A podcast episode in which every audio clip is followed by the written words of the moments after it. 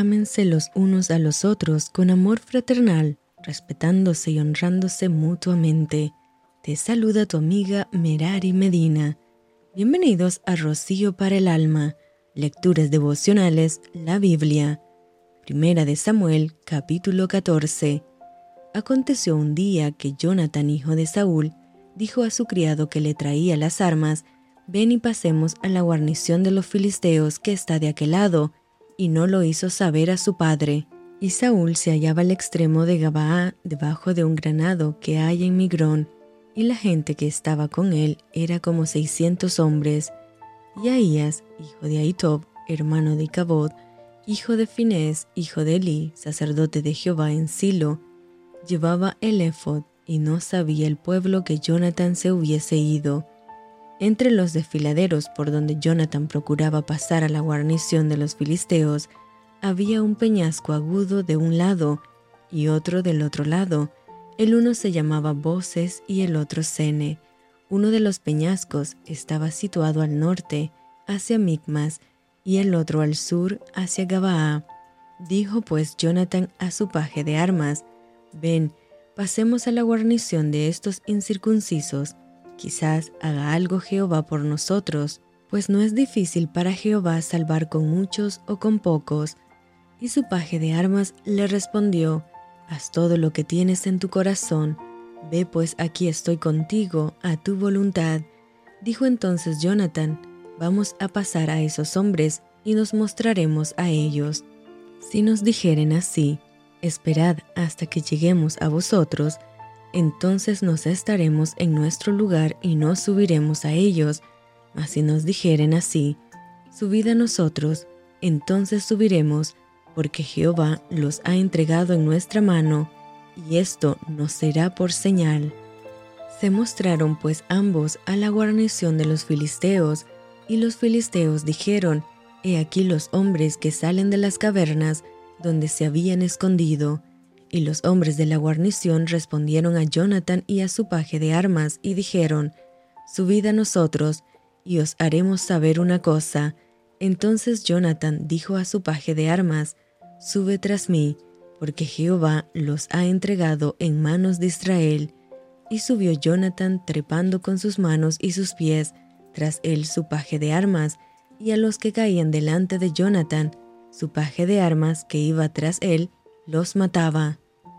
Y fue esta primera matanza que hicieron Jonathan y su paje de armas, como veinte hombres, en el espacio de una media yugada de tierra, y hubo pánico en el campamento y por el campo, y entre toda la gente de la guarnición y los que habían ido a merodear, también ellos tuvieron pánico, y la tierra tembló.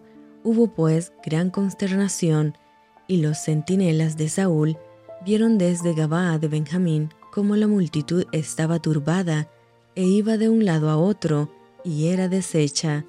Entonces Saúl dijo al pueblo que estaba con él, Pasad ahora revista y ved quién se haya ido de los nuestros.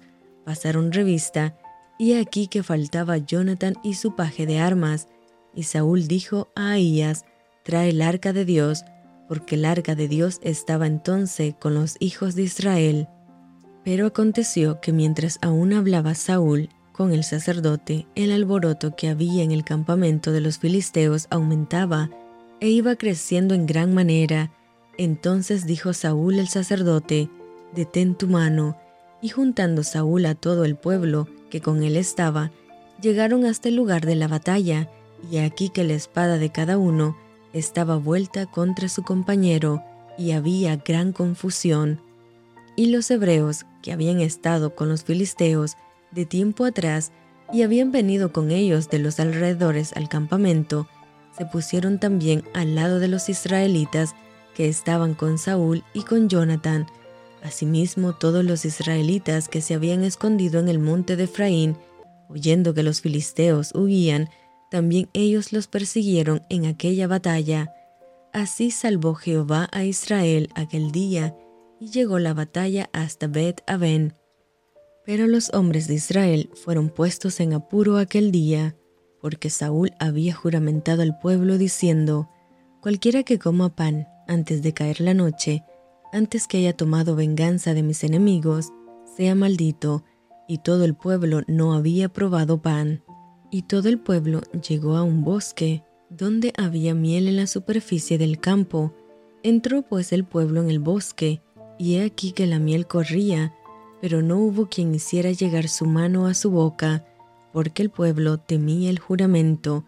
Pero Jonathan no había oído cuando su padre había juramentado el pueblo, y alargó la punta de una vara que traía en su mano, y la mojó en un panal de miel, y llevó su mano a la boca, y fueron aclarados sus ojos.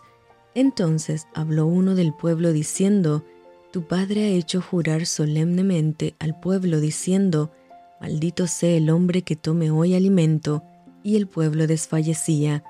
Respondió Jonathan, Mi padre ha turbado el país. Ved ahora cómo han sido aclarados mis ojos por haber gustado un poco de esta miel. ¿Cuánto más si el pueblo hubiera comido libremente hoy del botín tomado de sus enemigos? ¿No se habría hecho ahora mayor estrago entre los filisteos? E hirieron aquel día los filisteos desde Migmas hasta Ajalón, pero el pueblo estaba muy cansado, y se lanzó el pueblo sobre el botín, y tomaron ovejas y vacas y becerros, y los degollaron en el suelo, y el pueblo los comió con sangre, y le dieron aviso a Saúl diciendo, El pueblo peca contra Jehová, comiendo la carne con la sangre, y él dijo, Vosotros habéis prevaricado, rodadme ahora acá una piedra grande, Además dijo Saúl, esparcíos por el pueblo, y decidles que me traigan cada uno su vaca y cada cual su oveja, y degolladlas aquí y comed, y no pequéis contra Jehová comiendo la carne con la sangre. Y trajo todo el pueblo cada cual por su mano su vaca aquella noche, y las degollaron allí. Y edificó Saúl altar a Jehová. Este altar fue el primero que edificó a Jehová. Y dijo Saúl, descendamos de noche contra los filisteos y los sacaremos hasta la mañana, y no dejaremos de ellos ninguno. Y ellos dijeron, haz lo que bien te pareciere. Dijo luego el sacerdote, acerquémonos aquí a Dios. Y Saúl consultó a Dios, ¿descenderé tras los filisteos? ¿Los entregarás en mano de Israel? Mas Jehová no le dio respuesta aquel día. Entonces dijo Saúl, Venid acá todos los principales del pueblo y sabed y ved en qué ha consistido este pecado hoy, porque vive Jehová que salva a Israel, que aunque fuere en Jonatán mi hijo, de seguro morirá. Y no hubo en todo el pueblo quien le respondiese. Dijo luego a todo Israel, Vosotros estaréis a un lado, y yo y Jonatán mi hijo estaremos al otro lado. Y el pueblo respondió a Saúl, haz lo que bien te pareciere. Entonces dijo Saúl a Jehová, Dios de Israel, da suerte perfecta, y la suerte cayó sobre Jonathan y Saúl, y el pueblo salió libre. Y Saúl dijo, Echad suertes entre mí y Jonathan mi hijo, y la suerte cayó sobre Jonathan. Entonces Saúl dijo a Jonathan, Declárame lo que has hecho. Y Jonathan se lo declaró y dijo, Ciertamente gusté un poco de miel con la punta de la vara que traía en mi mano, ¿y he de morir? Y Saúl respondió, Así me haga Dios y aún me añada, que sin duda morirás, Jonathan. Entonces el pueblo dijo a Saúl, ¿Ha de morir Jonathan, el que ha hecho esta grande salvación en Israel? No será así. Vive Jehová, que no ha de caer un cabello de su cabeza en tierra, pues que ha actuado hoy con Dios Así el pueblo libró de morir a Jonathan, y Saúl dejó de seguir a los filisteos, y los filisteos se fueron a su lugar.